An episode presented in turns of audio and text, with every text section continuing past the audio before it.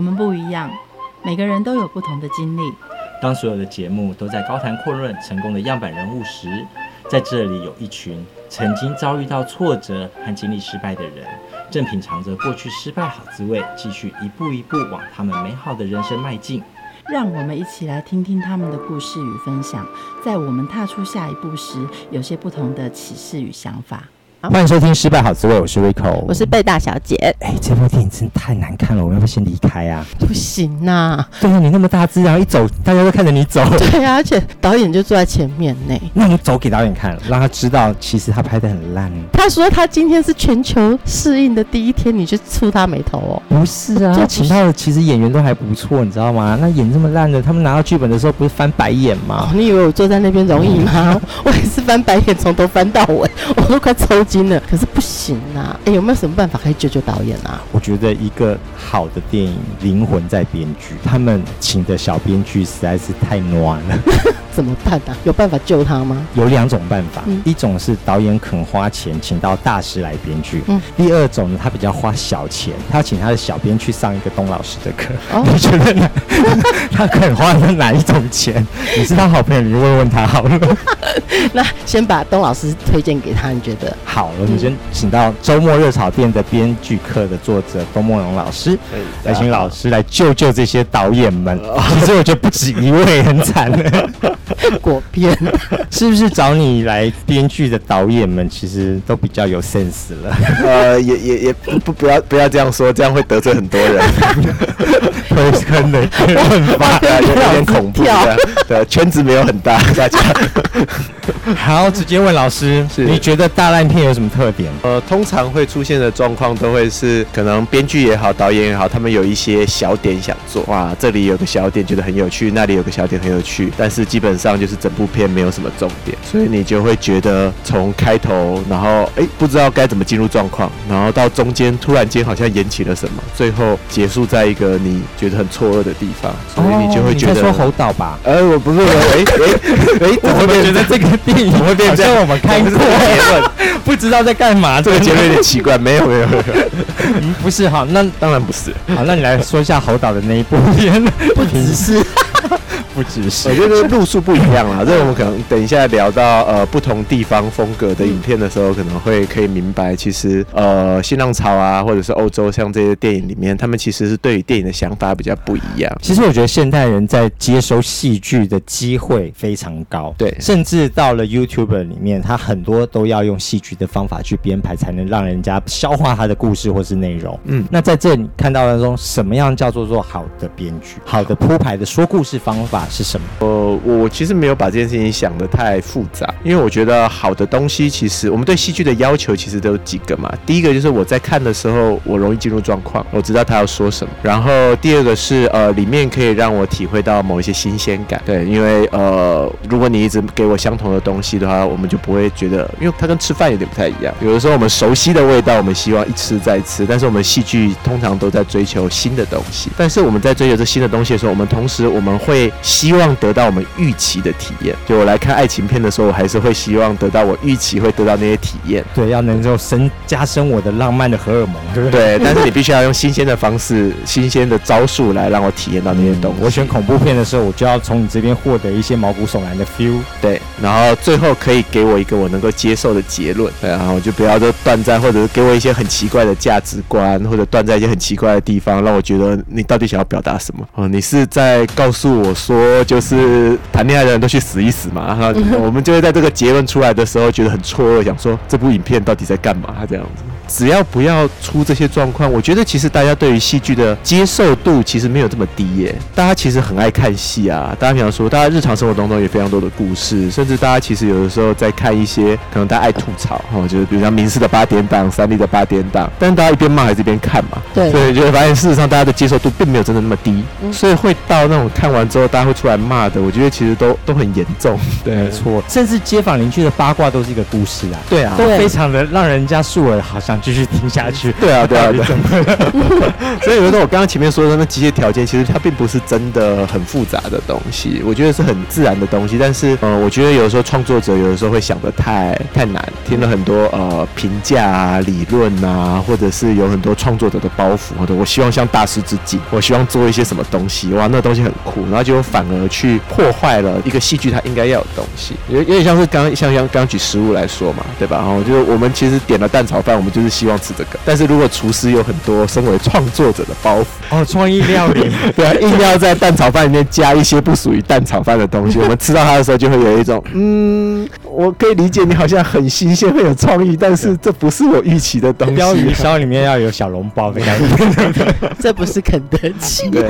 可是这样说就有点矛盾了，就是大家听故事似乎是有一种期待，对，但是其实故事的套路有很多，对。那我们常常会落落入说，哎，是不是有一种叫做好莱坞的公式？然后呢，每次在看好莱坞电影的时候，就会啊，一定是这样子，一定是这样，到哪一个几分几秒的时候，他都要算好人心。嗯，有这样子的吗？当然，我我会觉得，呃，我本身也做教学嘛，然后做教学的人通常都喜欢把这些东西讲得玄乎玄乎，然后大家都会觉得，哇，这件事情好难哦，好多步骤，老师好厉害，好棒哦。但我觉得一来创作很难那么精准，我觉得很实际的，就跟我们人生一样，我们都知道有生老病死，我们也都知道小学要念一年级、二年级、三年级这样过去，我们也知道什么时候要断考。但是每个人在经历这些过程的时候，其实都会不一样。那所以我觉得每个故事也像这样，我经常会把故事比作是人，就是每个故事它都是一个独特的人，我们去对待这个故事，我们也跟就是在对看待一个人一样。哇，这个人个性很好，这个人很好笑，或者哇，这个人好温暖啊，这个人好奇怪好。我们在看故事是这样子的，所以我觉得那个公式其实它比较像是一种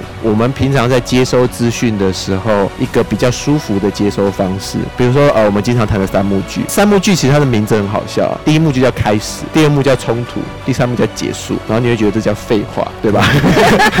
然后对，我们来讲一个吃饭的公式哈，个叫做坐下，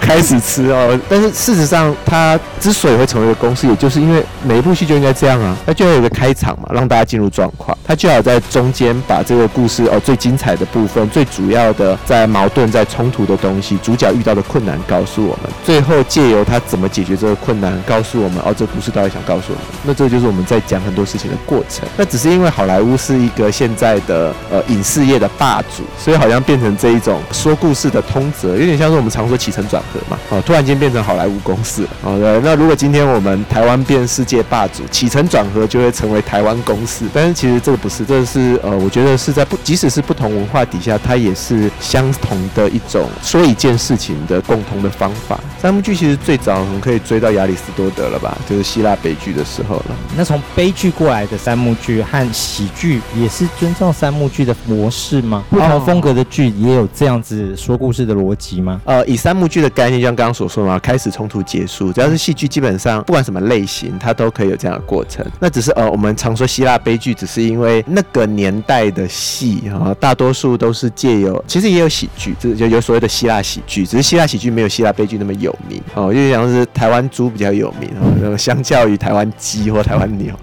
所以他大家在那边讲到台湾就台湾猪这样，因为像这样的感觉，所以大家就知道那个时期是希腊悲剧时期，因为主流是悲剧，是不是在英国的？莎士比亚的时候，把这希腊悲剧在做创新，然后把它加了很多丰富的元素。哦，创新呐，嗯，我我不知道，我在戏剧上面一直都比较不会有一种创创不创新的东西，然后因为可能每一次我们我们其实都有在想说，我们都想要服务观众，我们就是要写个好戏。那每一部戏其实都算是一种创新。在那个时期，其实呃，在写戏的也并不仅仅只是莎士比亚，那他觉得他是最有名的那一个，对，所以大家都以那个东西来讲。那当然莎士比亚有他很特殊的地方。因为他除了本人很神秘哈，他的作品也很神秘哈。就是他的作品，你会发现在经历西方的几个戏剧思潮啊，就西蒙斯的浪漫主义啊、现代主义啊，你用这些后面的东西来去检查它，你也会发现它有很多东西其实符合现在现代的创作的逻辑。所以他在这个过程当中，他就会很容易被我们反复的拿出来哇，一谈再谈三谈哈，然后到每一个年代的创作者都还可以用当代的想法来去。呃重新诠释他的作品，但是仍然可以适用。所以其实是，与其说他做创新，我不如说他做的最经典。跳回老师的手上的编剧好了，是在你来编剧的时候，你会自我突破，像莎士比亚这样说，一直不断的创造经典，或者说啊，好人已经够好了，所以我要这一次要给人家一个不一样的思潮或 shock 吗？或是你的编剧也一直跟着台湾的思潮或世界的潮流在走吗？诶、欸，倒没有这么大伟大的包袱哈，我是一个很市侩的啊，铜臭味很重的一个，所以与其说是跟着台湾的思潮走，不如说是跟着跟风走这样子。因为像像近年，其实呃呃女性非常的不会说强势吧，哈，作为一个弱势的男性，我非常同意。但这我觉得这是一种呃风水轮流转了哈。我们其实现在在还前几代留下来的债嘛。然后以前男性太霸道，所以现在就是那我们刚好生错年代哈。对，那所以像近年来女性的题材就非常红，就是所以呃主角都要偏女性，然后呃谈的都要是女性的议题、性别相关的东西。那也跟女生是呃影视呃尤其是电视的主力消费族群也有关系。再加上哦现在女力很惊人嘛哈，无论是消费力上面，或者是现在。呃，女生在工作职位上面哦，越来越成为意见领袖，或者让职场上面重要的核心，对啊，所以呃，我们也必须要跟着这个思维走。我们也会哎，虽然我是男生，可是也会去做很多哎关于女生想法的一些创作。但是你说这个是不是我的伟大的想法？嗯，当然不是哈，只是因为制片都要这个哈，不写这个就卖不出去，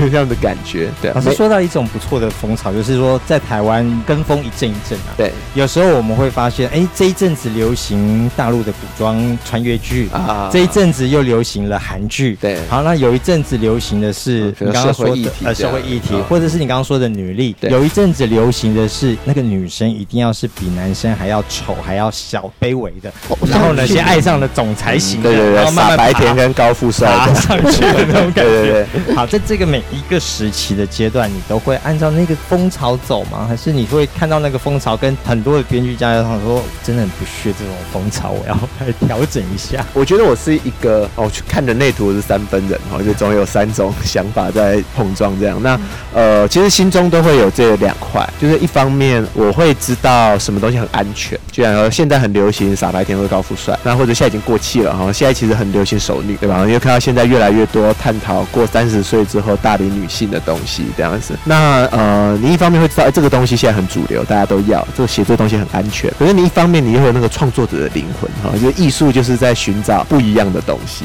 哦，还可以是什么？所以我们就会试着要求自己去试着挖掘。OK，我们现在我们要写大龄剩女，我们要写三十岁的女生。可是三十岁的女生难道只能够是像拜权女王那样，只能够？像是呃，我可能不会爱你那样吗？我们有没有其他的三十岁女生的类型？哦，三十岁女生一定要是呃，我过三十岁还没结婚，我就是职场女强人嘛？好，我因为有事业，所以没有爱情嘛？其实不一定，我们可能有其他的关于三十岁女生的部分。哈，所以可能有的人就会去开始去思考，说我是不是来处理家庭教养的问题？哈，我是因为婚姻的关系，所以这个时候的三十岁女性。那有的时候这个女性她可能我三十岁了，可是我并不一定要像那样子的哀愁啊，我可能我是富家千金，我可能是一辈子从来没有烦恼过什么东西，只是刚好在这个岁数的时候，人生出现一个变故，所以我要重新认识这个生活。或者我们可以写一些比较特殊的三十岁的女性，比如说计程车司机，可能很少人关心过呃女计程车司机，好像觉得很特殊，对吧？好，或者我们就哎工地里面的女生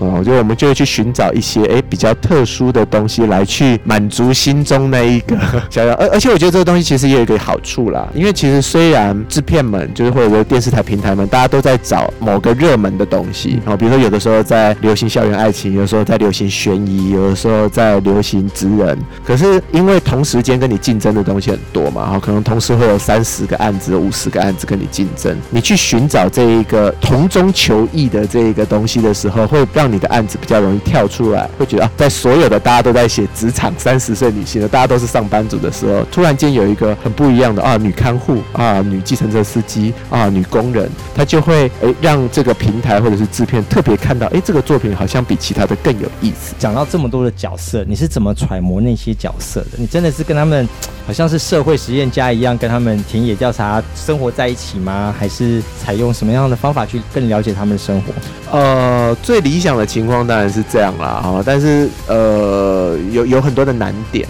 哈，就比如说你就算真的跟他生活在一起，你就真的可以理解他真实的那一面吗？这是一个疑问，对啊。那第二个是呃更务实哈，就是 CP 值考量哈，你花这么多时间在这个人身上，你真的可以得到，就是这个 CP 值是不是真的够有效哈？你花了三个月哈，只是为了理解他怎么说话，那回到你的作品上面的时候，你会发现啊，我就是花了三个月，人家来跟你追稿的时候，你一个字都还没写，我才刚弄。懂他怎么说话哈，故事是什么还不太知道，这是人类学家要做的事，不是编剧要做的事。对，所以有的时候很为难，就是这样。我们，所以我们通常会在有限的时间内尽量做一些呃更多的事情。一开始的时候一定会做一些研究，但不见得直接进到访谈，可能会借由呃一些呃网络上面的资料或者是出版的书籍。那理想的话，如果有认识这些人的话，我们可能会经过一次次或两次的访谈，首先去抓出这样的角色。你可能会觉得这样子的人很有趣，但是这个有趣能不能够成为一个故事其实是个疑问，你可能会先去抓取一些能够成为一个故事的雏形，那接下来你可能就会花一些时间啊去安排，就是 OK，我从这个这个角色是主角了，那他周边的人可能会是谁？我去把这个雏形的各自的布局抓出来，大概这个故事的大纲会长成什么样子，你才会开始知道啊，你缺乏哪一些拼图，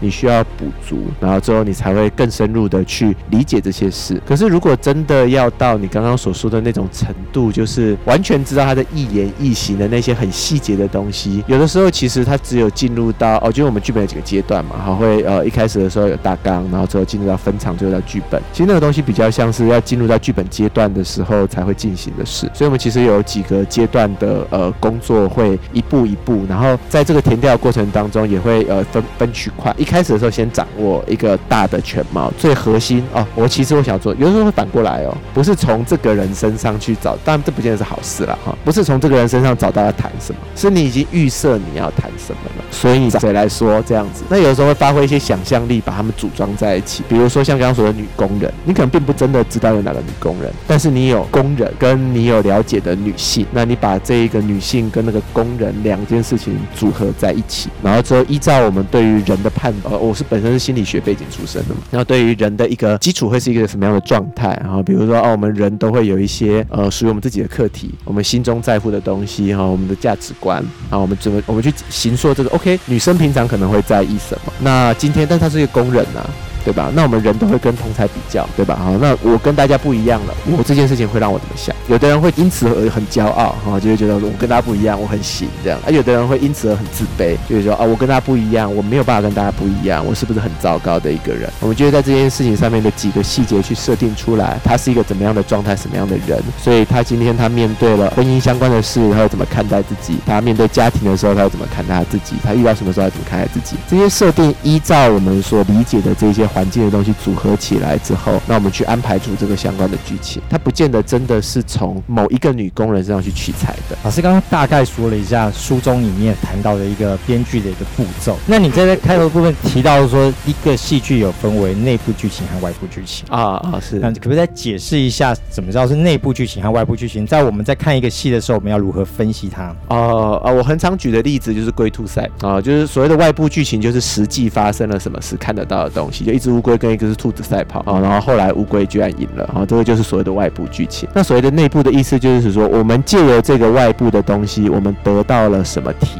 会那个就是内部在发生的事情。所以，如果我们以兔子为主角的话，他原来很骄傲，因为偷懒输给了一只乌龟，他理解到啊，偷懒实在是不好。那这个就是在这个故事当中所发展的一个内部剧情。一个骄傲的人，因为自己的挫败跟看到别人的勤奋努力，理解到骄傲不好，理解到偷懒不好。这个就是故事在发展的这个。内部的剧情，这个东西就会影响到所有的诠释嘛。外部的东西都一样，OK 哈，都是一只乌龟跟一个兔子赛跑。但是可能有的人看到不一样的事情，他会试着去赋予不一样的诠释，去安排不一样的内在情节，然后去跟动外部的一些细节。比如说乌龟赢的方式，不要是透过努力，它是透过前一天到终点前面挖了一个洞，所以呢，兔子很快的冲到终点前面之后，它就摔下去了，然后乌龟再慢慢爬过去。哈，所以重点不是勤劳哈，也不是你的天赋，重点是你的机智。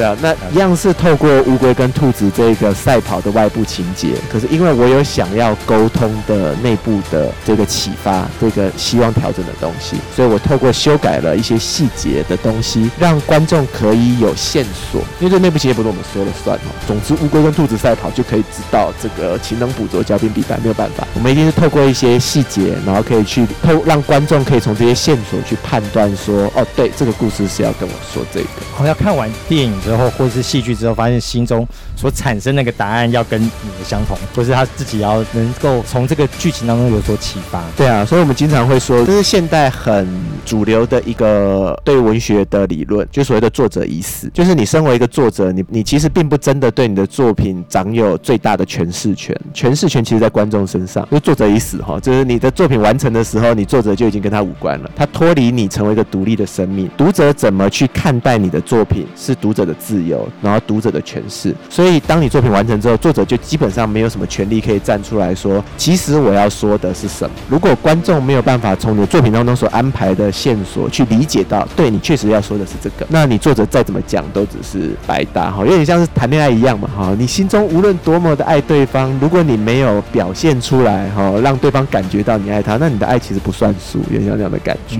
这样。不过老师刚刚说的作者已死之前，还发生了很多事情，尤其在编剧里面碰到整个的电视或者是影剧工业里面，有很多人要更改你的剧本，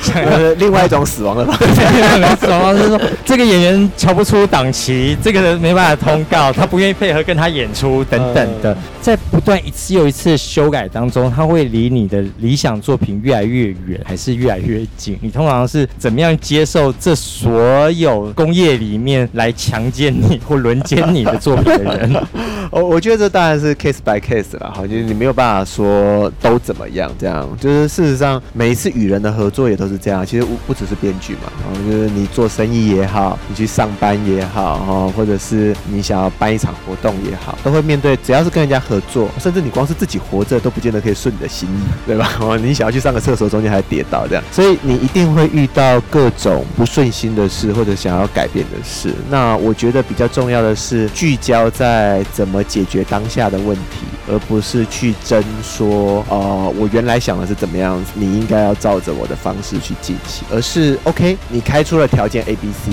那我在职务上我必须要满足你的 A、B、C，可是我心中有我的 D、D、E、F，我也想要满足这个 D、E、F，那我如果我希望两全，我就要想办法做到这个两全。哪有那么多两全？有时候是 Mission Impossible，有时候是 Compromise 之下的结果吧。那呃，我们心理学基本上是这样啦，哈，就是两种我们面对生活的方式，哦，第一种就是所谓的呃行动策略，啊，就是透过外在的行动去改变现状；第二种就是内在策略，透过改变你自己的内心去接受现状，这个比较快一点对，这可能比较快，是两种解决痛苦的方式。没有，我觉得呃，你讲快或不快也不一定啊，那好或不好也不一定。我觉得呃，人在追求就是一种你自己怎么样去去做出你自己可以满意的选择，你自己知道为什么你要做这个选择。好，因为有些东西就有点像是你知道你自己就是来赚钱的啊，所以你在这个案子上既想要把钱赚到，又要实现你的艺术理想，哦，那这当然就是爽嘛，对吧？但是事实上就像你说，哪有这么多两全的？所以多数时候你明白，对，这个案子就是赚钱的，所以艺术理想再见。然后艺术理想等我钱赚的比较多了，或者遇到比较志同道，所以有时候选择是反过来的哦。有些案子其实没什么钱的，有有的时候跟朋友一起做创作就是很爽啊，但是没有钱。但是我就我人生有时候就是为了爽嘛，对吧？刘老师很像唐伯虎出，是这样吗？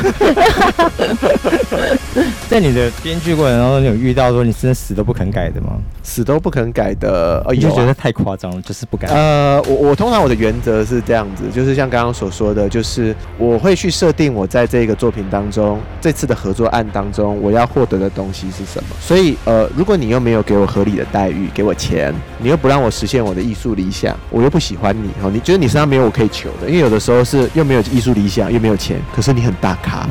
我跟你合作过之后，我可以带着我跟你合作过这这个东西来去卖别人。拐其他的钱，就是招牌型的，对，类似像这样子，所以，所以我一定会在这个案子当中得到我要的东西。那如果就是呃你没有办法给我任何我我可以满意的东西，那我就经常就是一个很就是就是一匹天下无难事嘛哈，不做最大。哦哦，如果是这样，那我拜拜。好，所以与其说死都不肯改哦，不如说呃呃杀头的生意有人做，赔钱的生意没人做这样子。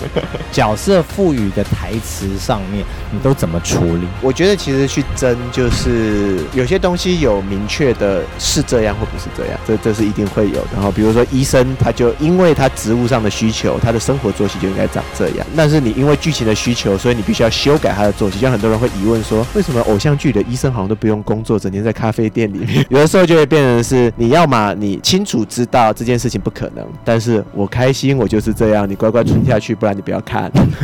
这 是这是一种选择。那有的时候你一样嘛，就是你希望两全，你就要替他找理由哦，就是你自己已经知道这件事情了，你为了要去平衡哦戏剧上的需求跟现实的情况，你就就要替他找理由哦，他的班比较少，他最近被惩罚或者是干嘛什么样的情况，他最近在轮休，对，或者是哦每一次他在咖啡店出现的时候，他台词里面就要有就是哦刚开完两船刀，我快要我快要暴毙了，然后才进入到主戏，就是让大观众知道哦不是他不是没工作哦，只是你们没有看到而已哈。利用这种不占篇幅的简单的交代去处理这些逻辑的问题，好，这个东西是事实上有或没有的。那你刚刚提到一个很有趣的例子，就是很多东西你很难说它有或没有的，尤其是人的性格的这件事情，哈，或者是说话方式这件事情，因为任何人都有可能成为柜姐，对，甚至男生也有可能成为柜姐，对吧？好，所以事实上可能有各式各样不同的说话方式。那我们每个人都受限于我们个人的经验，会觉得是这样啊，不是那样，因为我经历过的是那样，不是这样。可是事实上，别人经历的可能刚好跟你完全颠倒。就像说我自己在做编剧，有的人可能会跳出来，就像现在大家都说编剧很苦。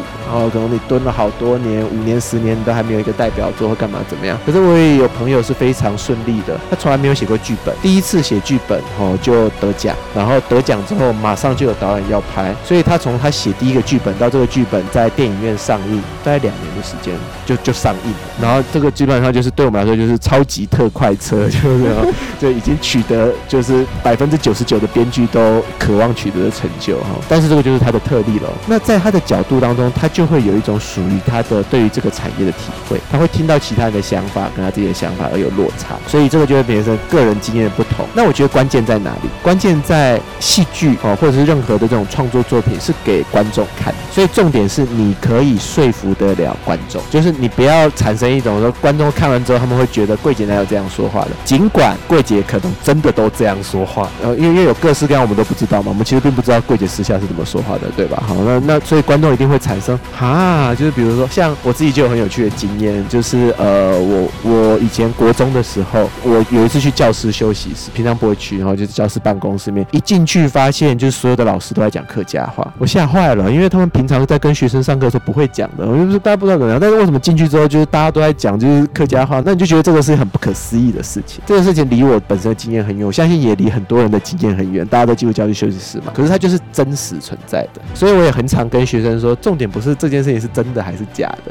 重点是观众会不会相信这件事情？铺排上合不合理？对对对，你怎么说服观众接受这件事情是？是哦，天哪，这一个柜姐的这一个休息室里面，大家都在讲原住民族语，发生什么事了？为什么这些休息室会这样？你怎么去创造出这个情境？那我觉得这个就是说编剧我们在编的部分嘛。我们怎么，我们就是非得要这个情境成立，我们非得要这个柜姐这样说话不可。那所以我们要想办法利用不同的戏份，利用不同的方式来去让这件事情成立。可它就会变成一个平衡喽，因为你为了要去满足你心中的欲望，你就会浪费掉很多的戏份。那这些戏到底在整个戏当中是不是重要的呢？如果它不重要的话，就会反过来问你了：让这个柜姐是大家刻板印象当中那种说话方式不行吗？啊，你可能想一下会觉得好像也没有差，因为它根本就不重要。那你就会去选择这个不会浪费这么多戏份的方式，因为戏份应该要用在对的事情上面。讲到了重点，所以我们有时候看电影的时候会说，干嘛铺成那么多？最后真是很无聊，只是满足编剧对一己之私，或者是因为背后有人赞助，所以必须要用这么多的镜头来说这件事情。对，我们现在先飞离开台湾一下哦。很多很多的戏剧其实不止来自于台湾，或者是刚刚所谓的美国帝国，有很多的韩国或日本，尤其韩国现在的戏剧越来越好看。对对对。可以比较一下各国的在这编剧上面你所看到的不同吗？可能有一个简单的区隔吧，哈，就是我觉得戏剧作品会反映当地的文化，好，所以你会看到美式的作品，其实反映的就是主流的美式文化，可能也是因为他们现在是世界的霸权，所以他们比较像是现在世界的一个很主流的文化，有一种对于公民上面的追求，嗯，有一些对于呃很素食文化的东西，然后有一种正向的精神，嗯，他们有所谓美国梦跟美国精神，只要是努力一定会有成果的这个东西，所以你会看到美国的主流的作品，好，或者我们现在所谓的好莱坞作品或商业作品，都比较偏向这种气质啊。那呃，如果是欧洲的话，因为呃二次大战之后有所谓的新浪潮的起来，大家会对这件事情有很多的反思，上帝已死的想法，然后对于世界的比较悲观的一些东西哈。因为当时二战发生的时候，主战场其实在欧洲，美国比较没有经历那一种毁灭性的家园的全部的荒芜，或者是你如何苦求你都没有办法得到一个成果的这样的经历。他们只有经济上的毁灭，并没有真正的毁灭。对，他们没有真正的这样经历毁灭，灭，他们不再像欧洲那样，就是他们经历的很多的共同经验，可能会是你今天才知道那个人好好的，回过头第二天就听说那个地方被炸毁了，就是这种人生的几乎不可预期性、没有希望的这种状况，所以他们就会有一派这样子的思维，然后他们把这一个影视更视为是一种人生的投射，真实人生是什么模样？那欧洲比较不一样的地方是，他们经历了这些战争、这些呃觉得没有希望的这些东西之后，所以他们产生了一些不一样的想法，比如说他们可能会去问：影视可以是什么？电影可以是什么？如果我拍摄的东西我从真实人身上取材，我不是应该要去反映真实的人生是什么吗？我难道要像过去的戏剧那样哈？我们所谓的戏剧就是商品啊，是娱乐啊，是一种被动的灌输，人进去就是放空脑袋这些东西。我们难道没有办法提供别的东西吗？好，所以就会产生一个东西是呃，我们来去反映真实人生，然后我们的戏剧可能不要灌输给观众东西，我们戏剧比较像是我们把某一个生活切片下来摆在你眼前，呃，你会发现这些艺术片他们其实更要求观众参与，所以这也是我们经常看艺术片看不懂的地方，就他到底想要跟我说什么，我不太确定，哦，或者是镜头停这里停这么久，到底是想干嘛？为什么要一直看他吃饭？到底是想怎样这样子？我都很记得我第一次看蔡明亮的蔡明亮导演的这个《龙门客栈》的时候，我很错愕，因为他其实就在看那个《龙门客栈》在播，然后那个放映员在吃泡面嘛，然后就看他吃泡面，一吃吃了十几分钟。我想说，你在卖泡面吗？看到好饿，我好像要吃泡面这样子，你到底在做什么？那但是后来理解之后，我就看艺术片有时候需要把钥匙，所以你要去理解这个影片它的导演希望带给你的东西是什么。你只要在这影片上你找到那个钥匙，你能够解读它了，你就可以从中看出乐趣。你就会看到刚刚所说的这种，他就是要你去参与他的无聊，他要让你去感受这个人的百无聊赖。因为我的人生就是整天盯着这个一遍又一遍播放的《龙门客栈》的这一部影片，然后发呆，然后度过时间很漫长。然后我已经度过这样的人生，我可能工作了二十年，然后都度过这样的人生。突然间这个戏院关门了，然后我该如何面对我未来再也看不到这部片的人生呢？那这部片其实它卡在这个地方。其实你仔细想想，这一种处境跟我们人生的处境其实有点相似，对吧？工作每天每天百无聊赖，然后觉得这个工作很无聊，觉得很烦，然后觉得每天很空虚。可是如果这个人生突然间消失了呢？你突然间工作没了，你突然间去到远方了，你会不会突然间有点怀念了？然后你会不会突然间有点惆怅？他没有要实际告诉你说他是什么，他把这个东西有点像留给观众，哈，没有像很多呃电影，像刚刚我们所说美国的，告诉你一个漂亮的 slogan，然后有这个角色很好的一个抒发，让你觉得对，就是这样子。没有，但是你让你自己去参与、去思考、去给出你自己的结论。所以你会看到有很很多艺术片也是像这样，它可能有很美的舞蹈、很美的灯光、镜头、音乐的综合，让你感觉到一种氛围，让你会开始在里面想到一些事情。那这些事情是你在你日复一日的生活当中没有机会体会到的，所以我反而会有一些朋友，他们很喜欢这样子的作品，他们反而会觉得呃传统娱乐很无聊，那看那种娱乐片、爽片很无聊，因为要说什么他都告诉你啦，哈，那我为什么要去听你告诉我这件事情？我觉得我的思想深度都比你更高，他们反而更喜欢看这种需要自己去思考、参与的，因为说的。有趣一点啊，他们因为他们不自恋，他们更喜欢去跟这个导演在灵魂上面对话，跟自己对话，在这个想象当中对话，他们更享受这一种呃放空也好，自己思考也好，读像有点像读一本诗集一样，给你很多感触这种东西也好，他们更享受这种东西。所以你可以看到这种美系跟欧系的东西的不一样。但是你说欧洲有没有比较娱乐、比较通俗的作品？其实也有，这些东西你就你就会感觉到跟美式的更像，但是他们的想法更欧系一点。好，他们有的时候他们会更。更重视一些非典型人物。你看一些法国片的一些通俗片啊，比如像最近 Netflix 上的那种呃亚森罗品，它里面的角色，你就会发现有很多的非典型人物，那就有点打破我们平常对于黑人、对于白人、对于上流社会啊，他们都会寻找像这样子有点非典型的人物。他们欧系特别喜欢这样的东西。嗯、呃，亚洲的亚洲就很有趣哦。亚洲呃，韩国跟日本很不一样，因为呃，日本在起步的时候，日本一直有自己的美学，所以日本他们出来的一派呃，接受了欧系这些东西，跟日本一种比较讲求静谧的文化，所以你会发现日本的东西基本上有两路，一路也比较偏艺术范，然后就比较讲究那种比较静、安静的、细细体会的，然后比较平淡的，没有刻意用戏剧冲突啊、拉的很大差距，它比较给你一些生活东西的，让你会从中体验一些滋味，跟哦的生活也是这样的感觉。那有另外一派，因为这一个他们的漫画文化的关系，所以你会发现他们有很多的表演其实很很风格化，你看他们的角色耶耶耶耶，会有类似这样这样很夸张的，因为因为像他们生活当中其实也会有这样的扮演哦，就是我我为了要让你明确知道怎么样，我有一种应该要这样说话，不能够那样说话。日本人都这种规规条条，在反映他们的生活当中，他们表他们的戏剧表演呢也存在这样，所以你会觉得日剧演起来更有一种表演的感觉。好，你看那个半泽直树在那边讲那种加倍奉还的时候，他那种扭曲的表情，你认真说那是真实人会的表情吗？比较像舞台剧，他们比较有这种风格的东西去。那韩国不一样，韩国他们影视在起家的时候，他们都呃大量的吸收好莱坞的文化，他们的两派综合是一边他们吸收了，我觉得是台湾的那种呃八民视八点档的那种生活伦理剧，观众爱看的这种东西，一定要有个恶婆婆，对对对，所以他们有一种这种很通俗的、很生活的这个东西，然后一方面学习了呃好莱坞的很多很精致的快节奏的，然后那这些相关的东西，所以你就会发现他们的表演更生活化，他们的表演更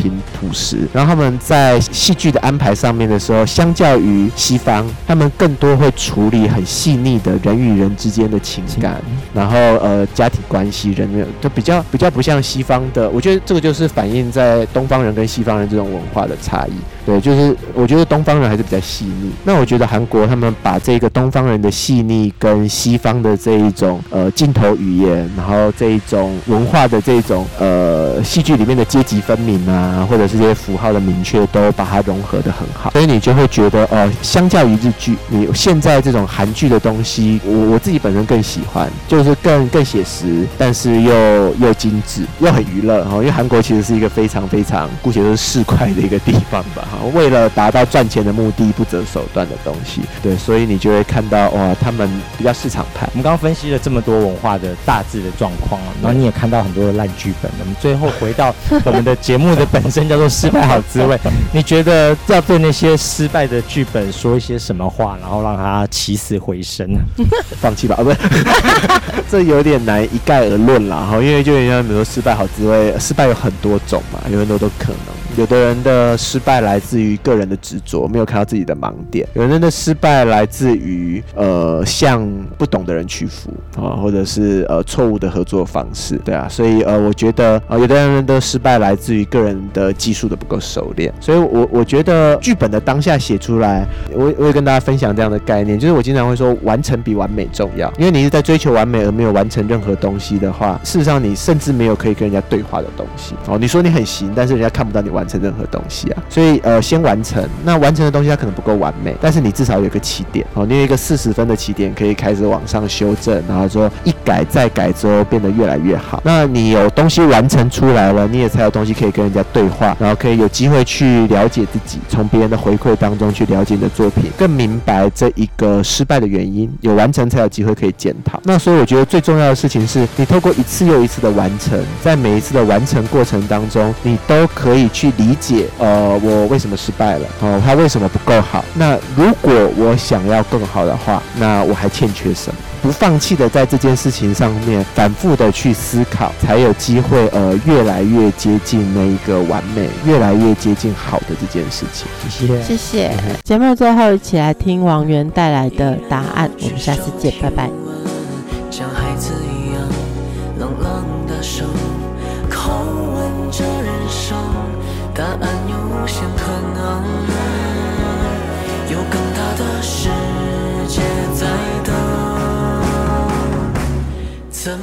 说